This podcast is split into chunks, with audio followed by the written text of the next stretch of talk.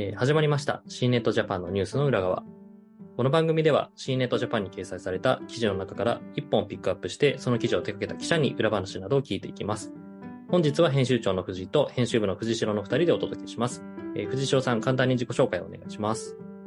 モビリティなどを担当している藤代と申します。よろしくお願いします。はい、よろしくお願いします。よろしくお願いします。えーはい。ちょっと今週はですね、あの、まあ、私が6月末にですね、長崎県の五島市に取材に行ったんですけれども、えちょっとこの目的が2つあってですね、えー一つが、え現地で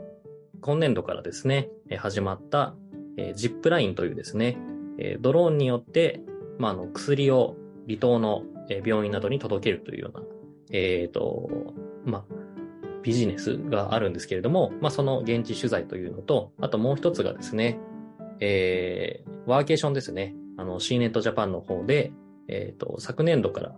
ワーケーションのカテゴリーというのをですね、新しく設けてるんですけれども、まあ、それに関連した取材というところで、えー島ワーケーションの聖地であるごとに行ったというところで、えーこの二つをですね、まとめて取材をしてきたというところの、えー第一弾が、この、まずドローンになるんですけれども、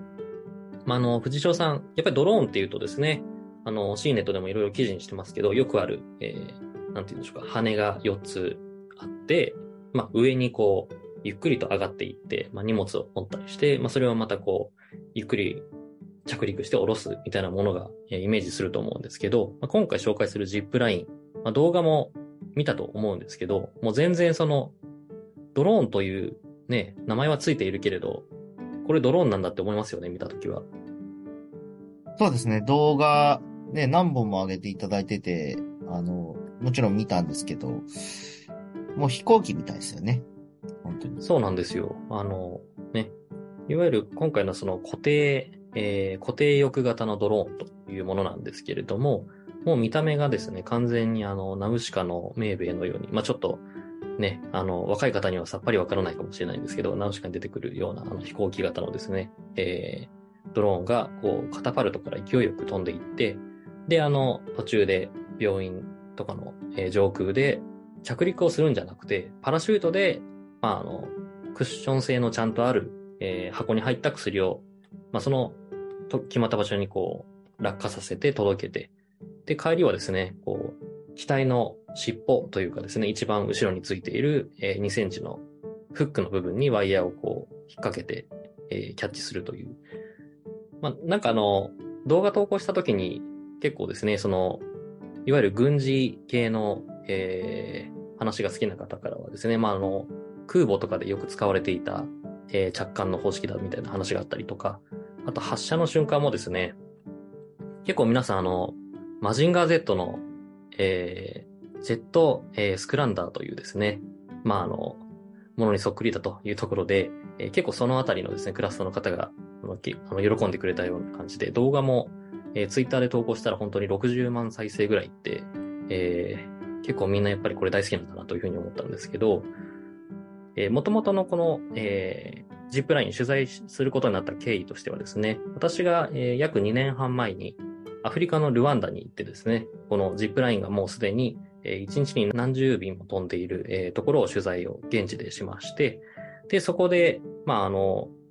そこでのアフリカでの取材記事というのもかなりあの読まれたんですけれども、このジップラインがなんと、こと、あの、今年のですね、えー4月から、まあ、あの、トヨタ通商がですね、日本に持ってきて、えー長崎の五島市で飛ばすという情報を、まあ、キャッチしまして、で、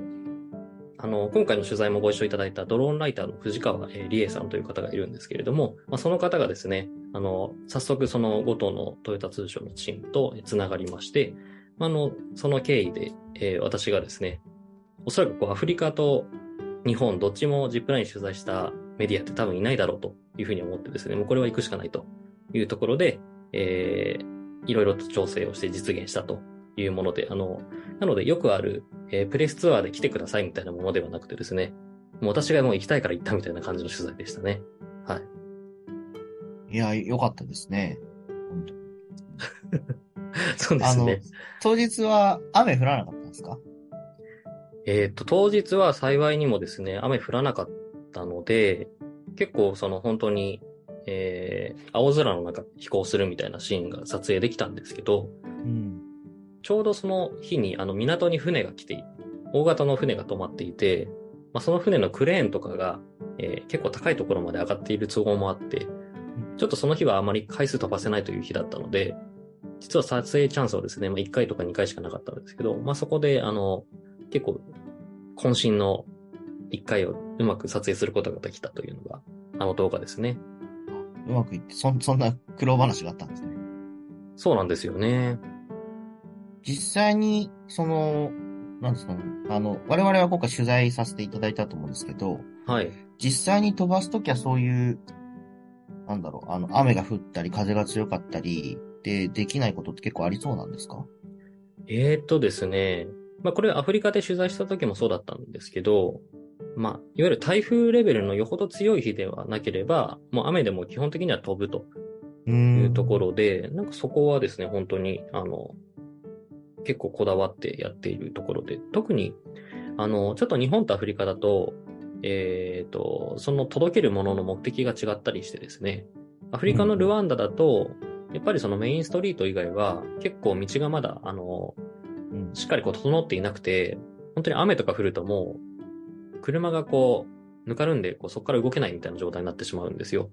で、えっ、と、かつ、まだその、えっ、と、結構ちゃんとした大きい病院じゃないと、いわゆるその輸血の、えー血液パックとかがですね、えっ、と、冷やせないというような状況になっているので、そこをこう、依頼がある病院に向けて、ジップラインでこう、普段3時間とかかかっていたところを、まあ、30分とか15分で届けることによって、助からなかった命が助かるみたいな、えー目的で届けてるんですね。で一方の5頭については、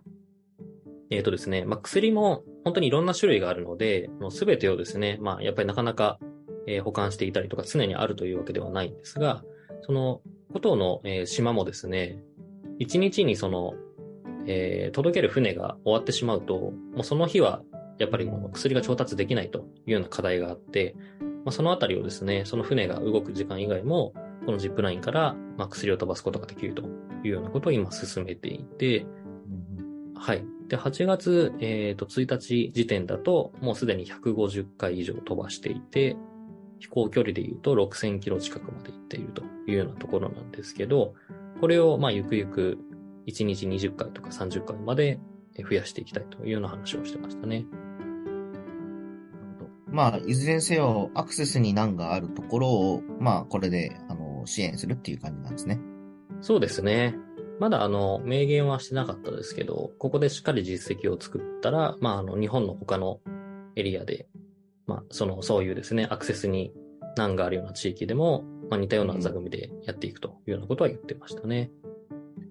確かに我々 C ネットの方でも、まあ、ジップラインに限らず、アクセスが悪い、なんていうんですかね、あの、陸のことみたいなところにドローンを使ってみたいな記事って何本か上げてると思うので、まあ、そういったものが、あの、テクノロジーで解決されるっていうのは、もう見えてきてるっていうことですよね。そうですね。うちでもよく記事化している、セイノさんと、あと、エアロネクストさんがやってるプロジェクトとかは、そうですよね。そういう、いわゆる限界集落みたいなところに、まあ、あの、なかなか買うことができない日用品とか食料とか、まあ、そういうものを届けるっていうのを、結構あの仕組みで日本全国やっていたりして、多分それぞれ目的が違ったりはするので、届け方は違うんですけど、やろうとしてることとしては近いですよね。そういうアクセスが悪い人のためにこう活用していくっていうところで。一ユーザーとしてすごいありがたいですよね。そうですね。まあ我々は現状ちょっとあの都内に暮らしているので、なかなかその恩恵を直で受けるということは難しいんですけど、本当に日本全国ではそういう動きが、え進んでいるというところで、はい、あの、ぜひですね、こちらご覧いただきたいなと思うんですが、で、えっ、と、ちょっとあの、今回ですね、第1弾という形で、えー記事を上げてるんですけど、あの、この第2弾というのをですね、8月中にまた掲載したいと思っていまして、えーこちらも結構ですね、あの、まあ、いかにしてそのトヨタ通商の皆さんが、えージップラインという、まあ、なかなかこれが日本で実現するっていうのを、私もあの、聞いた時驚いたんですけれども、まあ、どうやってですね、まあ、こういう、えーそうですね、仕組みっていうのを日本に持ってきたのかみたいなところの、かなり、えーそうですね、まあ、涙なしではないんですけど、本当にかなり泥臭いですね、あの、エピソードがあったりするので、それはぜひご紹介していきたいなと思うんですが、あの、記事の中でも写真とかに載っているんですが、えっ、ー、と、ちゃんとですね、豊通のメンバーの方がルワンダに行ってですね、1ヶ月ぐらい修行をして、で、これもあの、通常数ヶ月かかるような、あの、いわゆる使い方とかを、本当に1ヶ月で、あの、スピード習得をして、あの、日本に帰国して、それを、はい、あの、一度も事故なく、今も飛ばしているらしいんですけれども。このコロナ中に行ったってことですか？コロナ禍そうですね。コロナ禍に行ってやってきたということなんですけど、ただ、ジップラインのその、やっぱり、マニュアルが本当にかなりしっかりしているそうで、うん、なので、なんでしょうか、ちょっとわかんないですけど、ママクドナルドの横展開じゃないんですけど、もうあの、ものすごい仕組みがきっちりしているんで、誰がやってもちゃんと習得すれば、同じ、こう、クオリティを出せるみたいなところまで、なんかちゃんとこう、作られているそうなんですよ。なので、あの、いわゆる点検の工具みたいなものもですね、ちゃんとこれは点検用とか、あの、それぞれの目的によって、あの、いくつかのパターンでちゃんと工具が用意され、工具セットがちゃんと作られていて、この中に入っている工具以外使いませんっていうような状態でしっかりこう用意されているんで。まあもともとね、ルワンダで始めて、まあルワンダ以外でもおそらく使う予定なんですよね。まあ日本もそうですね。まああの、ガーナとかにも展開してるんですけど、やっぱり今回一番面白いのがその、ジップラインが、えー、なんていうんでしょうか。本体となって日本で展開するっていうよりも、トヨタ通商がそのジップラインから技術提供を受けて、なんか展開するっていうところが初めてなんですよね。そのジップラインが自前でやらないっていうところが初めてなので、まあそういう国として最初にいきなりこう日本が来たっていうことも割と大きな意味を持つのかなというふうに思いますね。光栄な一歩って感じですね。そうですね。はい。えー、じゃあ、今週はまあ、あの、5頭にフォーカスしてますので、えー、1本目のジップラインについてはこの辺に注意して、えー、次回はですね、ワーケーションについてフォーカスしていきたいと思います。えー、次回もですね、藤代さんにお付き合いいただきます。それでは、藤代さん、ありがとうございました。ありがとうございました。